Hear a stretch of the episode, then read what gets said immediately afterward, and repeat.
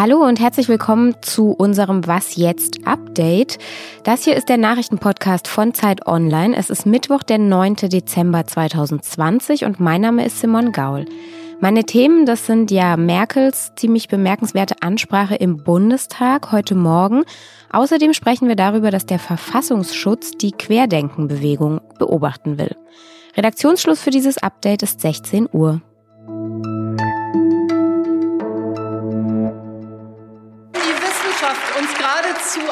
Anfleht, vor Weihnachten, bevor man Oma und Opa und Großeltern und ältere Menschen sieht, eine Woche der Kontaktreduzierung zu ermöglichen, dann sollten wir vielleicht doch noch mal nachdenken, ob wir nicht irgendeinen Weg finden, die Ferien nicht erst am 19. beginnen zu lassen, sondern vielleicht schon am 16. Was wird man denn im Rückblick auf ein Jahrhundertereignis mal sagen, wenn wir nicht in der Lage waren, für diese drei Tage noch irgendeine Lösung zu finden? Ja, man sah und man hörte ihr die Verzweiflung heute Morgen wirklich an. Das war Angela Merkel, unsere Bundeskanzlerin, bei der Generaldebatte im Bundestag. Sie sprach nochmal über die Corona-Maßnahmen. Sie plädierte einmal mehr für strengere Kontaktbeschränkungen.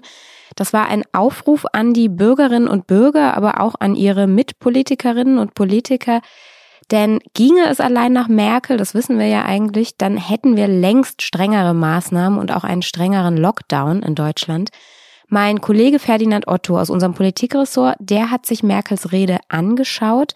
Ferdinand, du hast das heute Morgen sogar als eine Schlüsselszene ihrer Kanzlerschaft bezeichnet. Warum ist diese Rede so wichtig und so besonders gewesen? Ja, also es ist ja fast schon so zur Binsenwahrheit äh, verkommen, dass man sagt, ja, so emotional war Merkel jetzt lange nicht. Aber in dem Fall im Bundestag, da hat das wirklich zugetroffen. Also sie hat wirklich hinter ihrem Rednerpult gebittelt und gebettelt und man hat wirklich den die ganzen Emotionen, den ganzen angestauten Frust äh, mitbekommen, der sich bei ihr da aufgeladen und entladen hat. Wenn es also zum Beispiel darum ging, dass ähm, sie nicht begreift, dass man jetzt nicht irgendwie die Weihnachtsferien um drei Tage vorziehen kann. Ähm, ja, das ist natürlich frustrierend. Sie ist in dieser Pandemie, das ist Sache der Länder, da ist sie eigentlich eine Nebendarstellerin. Und ja, das war also wirklich eine, eine für sie ganz, ganz untypischer Auftritt, eine ganz untypische Szene. Und dann hat sie am, gegen Schluss, hat sie ihre, ihre Ausführung noch damit aufgeladen, letztlich, dass sie mehr oder weniger den Systemkonflikt mit, äh, mit China beschwört und ja, die, die Werte der Aufklärung in Gefahr sieht. Also das war wirklich eine, eine, ein ganz, ganz dickes Rad, was sie da gedreht hat. Und der Frust, bezieht sich der dann größtenteils auf die Chefinnen und Chefs der Länder?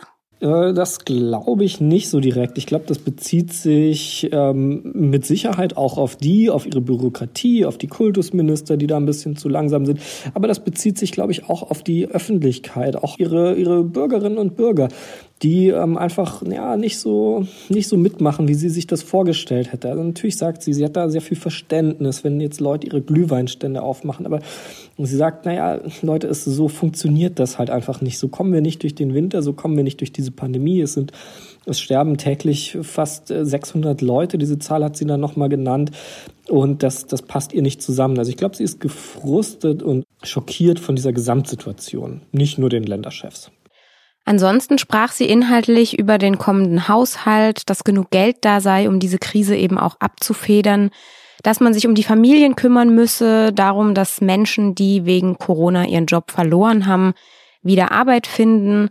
Ähm, Habe ich sonst irgendwas vergessen, was noch wichtig war?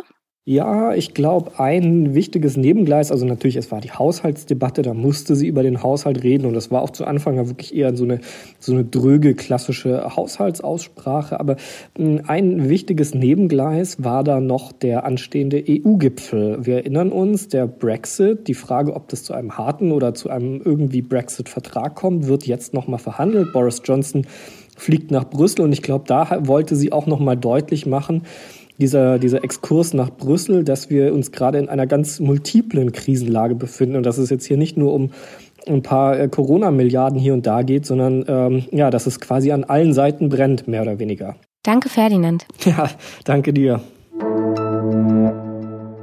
Großbritannien hat ja gestern bereits angefangen, Menschen gegen das Coronavirus zu impfen. Jetzt haben die Behörden Menschen mit einer signifikanten Allergiegeschichte aufgerufen. sich vorerst nicht impfen zu lassen.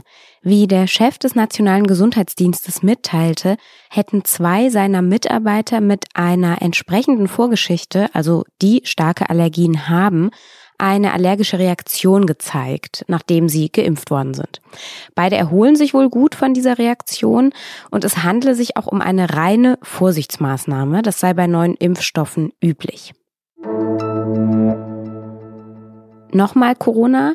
Menschen, die über 60 Jahre alt sind, bekommen für die Weihnachtsfeiertage jeweils drei kostenlose FFP2 Schutzmasken. Sie sollen dafür einfach in eine Apotheke und dort ihren Personalausweis vorzeigen.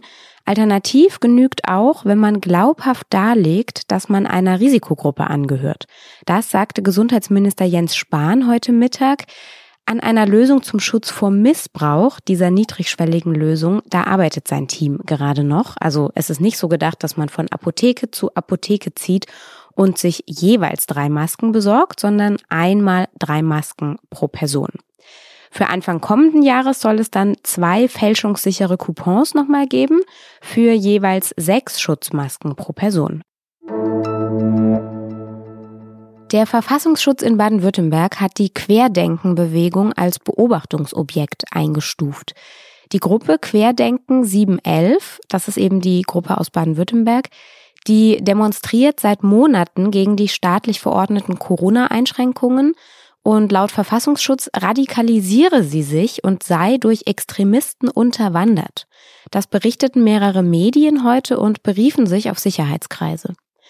Der Gründer der Bewegung ist der Stuttgarter Unternehmer Michael Ballweg. Er hat sich immer wieder gegen diese Vorwürfe gewehrt. Er sagte, wir sind eine friedliche Bewegung und keine politische Partei. Das Bundesamt für Verfassungsschutz, also auf bundesweiter Ebene, prüft offenbar auch, ob es die Gruppe beobachten lassen möchte. Für eine bundesweite Silvesterdemo in Berlin zum Beispiel gäbe es eine große Mobilisierung und auch Reichsbürger und Rechtsextremisten, die machen wohl sehr viel Werbung momentan für diese Veranstaltung. Morgen will sich deshalb auch die Innenministerkonferenz der Länder mit dem Thema befassen. Niedersachsens Innenminister Boris Pistorius, der hatte bereits eine schnelle Beobachtung der Bewegung gefordert und Bundesfamilienministerin Franziska Giffey, die forderte das auch. Was noch? Manchmal kommen ja Dinge zurück, wenn man es wirklich gar nicht mehr erwartet. Genau das ist in England gerade passiert, in Westmorling in Kent. Da steht ein alter Turm aus dem Mittelalter, der St. Leonard's Tower. Und zu dessen Schloss fehlte seit 1973 der Schlüssel. Jetzt kam dieser Messingschlüssel zurück in einem Umschlag mit einer kurzen, einfachen Botschaft. Das teilte die Organisation English Heritage, die dieses Gebäude verwaltet, mit.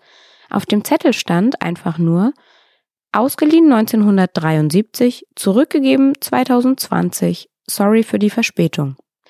English Heritage freut sich, das Schloss ist allerdings längst ausgetauscht. Damit ist was jetzt für heute zu Ende. Wenn Sie Fragen haben oder Anregungen, Kritik, dann schreiben Sie uns an wasjetzt.zeit.de. Morgen früh gibt's eine neue Folge mit meinem Kollegen Moses Fendel und bis dahin wünsche ich einen schönen Abend und sage Tschüss.